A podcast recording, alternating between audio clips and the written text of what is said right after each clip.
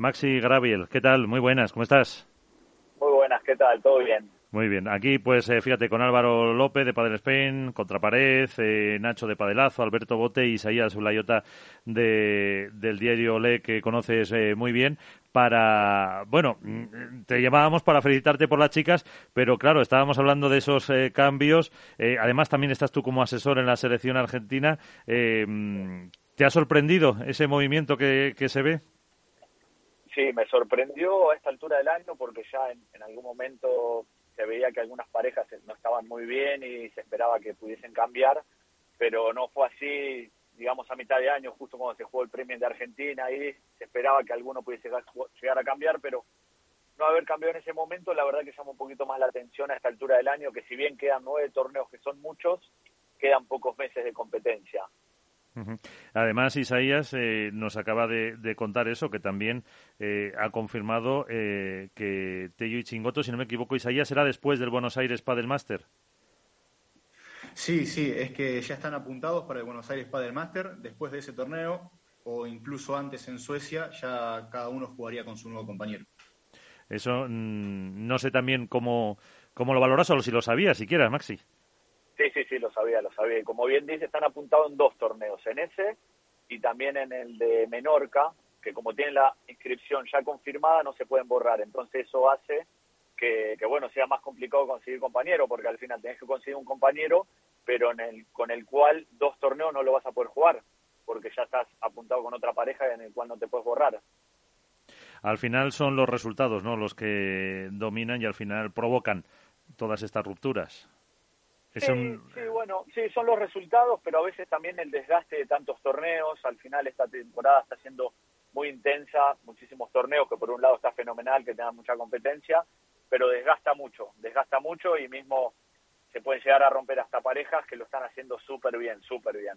El, el, el caso de Tello Chingoto, por ejemplo, yo que, que estoy bastante con ellos y los conozco, es normal después de tantos años que haya un desgaste, a pesar de que ellos se llevan súper bien y todo, pero, pero bueno, ese desgaste y convivencia todos los días lleva a que la cosa se rompa.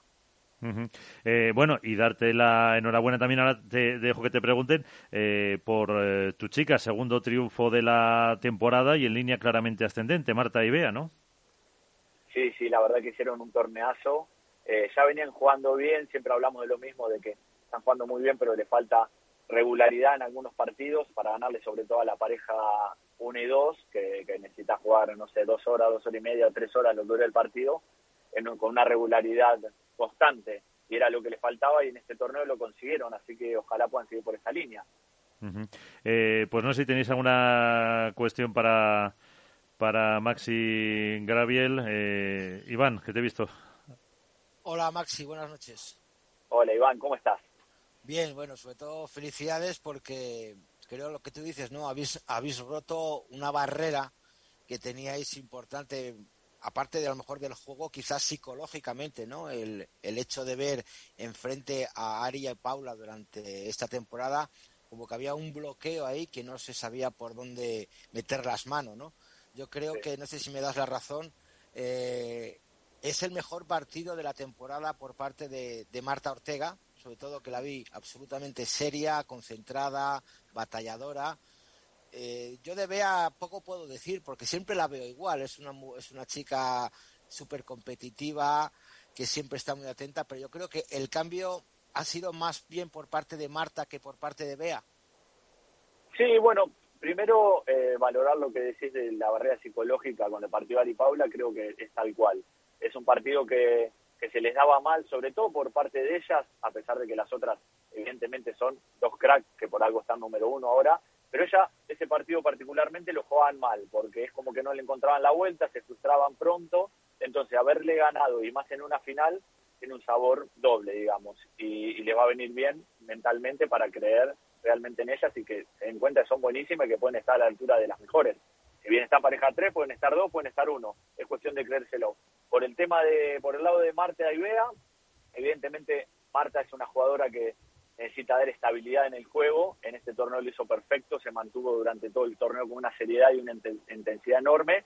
Y Bea, yo lo que le reclamo a veces es que ella siempre juega muy bien y tiene muy buenos tiros, pero también que no tenga tantos picos, porque a veces pasa por baches de que falla varias bolas, eh, digamos, entre comillas, tontas, y después te hace capaz de lo mejor, ¿viste? Entonces, eh, conseguir un equilibrio. Creo que fue lo que pasó en este torneo, que Bea estuvo muy acertada en el ataque y Marta en la defensa estuvo súper seria con una intensidad enorme, defendiendo una barbaridad, presionando cuando estaba adelante, entonces eso hace que Bea también juegue mejor. Hola Maxi, ¿qué tal? Muy buenas, soy Álvaro. Hola Álvaro, ¿qué tal? Nada, mira, yo, bueno, más allá de, darte la enhorabuena, em, lógicamente por edad, Marta y Bea son una pareja, bueno, a la que le faltaría quizá esa veterana que aporte un poco más de, experiencia y de, y de, tranquilidad en los momentos eh, más tensos de los partidos. Pero yo no sé si, sobre todo, si tú crees que Marta Ortega principalmente ha dado ese paso adelante en jerarquía en la pareja. Y luego, eh, un poco ahondando en la pregunta de Iván, eh, si crees que ya las chicas han terminado de creerse que pueden pelear con la parte más alta del ranking eh, jugarlas de tú a tú y, sé lo que dices tú, más allá de esa regularidad, el creerse ya mentalmente que pueden ganar a cualquiera. Sí, yo creo que ya en los últimos torneos eh, vienen más confiando en sus posibilidades y, sobre todo a base de, resultados, que, al final es lo que te da la confianza, ¿no? La confianza es muy difícil, conseguirla no viene por arte de magia. Entonces, si vos venís desarrollando un buen juego y los resultados se vienen dando, eso te da un poco de tranquilidad. Pero es verdad que le faltaba contra la pareja unidos también creer de que pueden estar a la altura de ellas. Y bueno, se dio en Cascais que le ganaron a, a Gemma y Alejandra y en esta final de Ámsterdam a, la pareja número uno, a Ari y Pablo. O sea que, que esto le va a dar seguridad, seguro, seguro estoy, convencido de eso. Eh, después, evidentemente, puede ser un torneo y puedes caer en primera ronda porque el circuito femenino, al igual que el masculino, está súper igualado eh, pero bueno, sobre todo están trabajando bien y están confiando mucho en sus posibilidades y mentalmente yo las veo más fuertes, que es la clave en ellas para mí. Eh, más eh, cuestiones, Nacho. Sí, hola Maxi. yo quería preguntarte como, como entrenador rival, ¿qué diagnóstico haces de la situación que atraviesa Jen Madriá y Alejandra Salazar?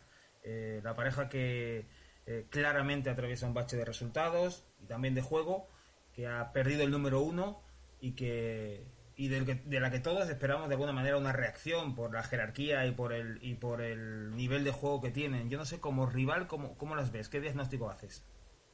Bueno, evidentemente que, que han pegado un bajón, sobre todo yo creo que mental, de, confianza, de intensidad. También es muy difícil una vez que, que compites y, lo vives en carne propia, yo lo que resalto y remarco siempre, y que es admirable tanto de Gemma Alejandra y de Paula y Ari, de que puedan mantener esa constancia y esa intensidad durante tantos torneos, porque es muy difícil jugar toda la semana, llegar hasta el domingo, el lunes ir al fisio, el martes volver a entrenar y mantener esas ganas, esa intensidad, sobre todo mental, es complicado. Entonces, es normal también que en algún momento peguen un bajón, creo también tuvieron, digámosle, mala suerte, entre comillas, porque Paula y Ari están haciendo un, año fantástico, pero sobre todo están haciendo muy buenos resultados en los Masters.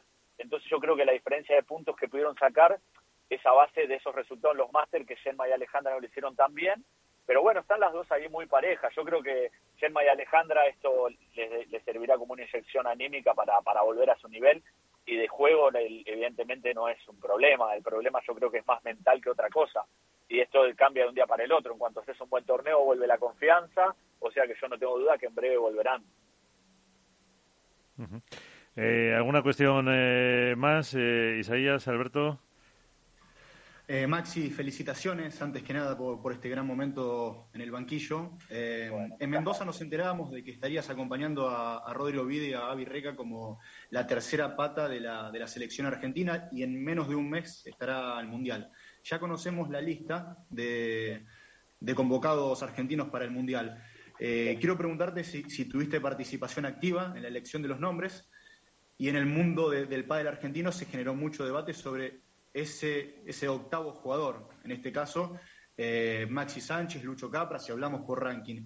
Eh, ¿Por qué han elegido esta opción de, llevar cinco jugadores de revés?